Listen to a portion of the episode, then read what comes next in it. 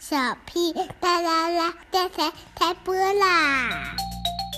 好，小屁姐姐讲故事，听好。西班牙语。Mira, mira, esa es la rana más grande que hemos visto. 练习。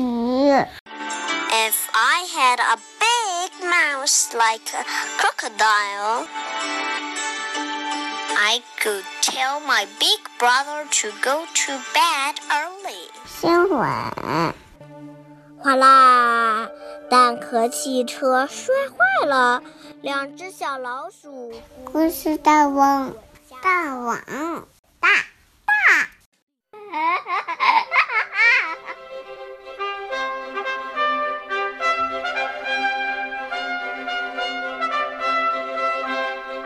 Hello everyone, I'm Rissy.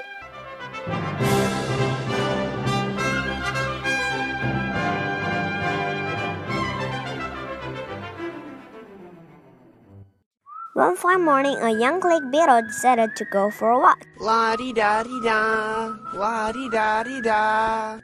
In the afternoon, it ran right through a pile of pebbles. I'm king in the mountain. In the evening, it climbed on the top and the grass. I can see my bro from here. And when it turned night, the young click beetle climbed the tree. After a while, it got tired and fell into the ground. The young click beetle tried very hard to turn it over onto its feet. It couldn't. Help! Help! All along, a wise click beetle had been watching on young click beetle.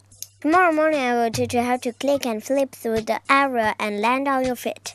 In the meantime, you might as well go to sleep. Good night. Next morning, the wise click beetle said, Look at me! This is how what is done.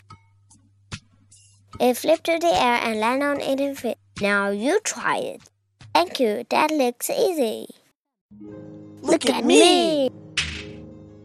It, it flipped to the air, but it landed, landed on, on its back. back. How very clumsy of me. Just, Just then, a turtle ambled by. Better work next time. Keep on trying. Keep on trying. Look, Look at, me, said the young said click beetle. beetle. It flipped through the air but landed on, its back. How, How very clumsy of me. You'll get, get there, there, said the snail. snail. Look, Look at me. me. It flipped through the air but it landed on its back. Just then,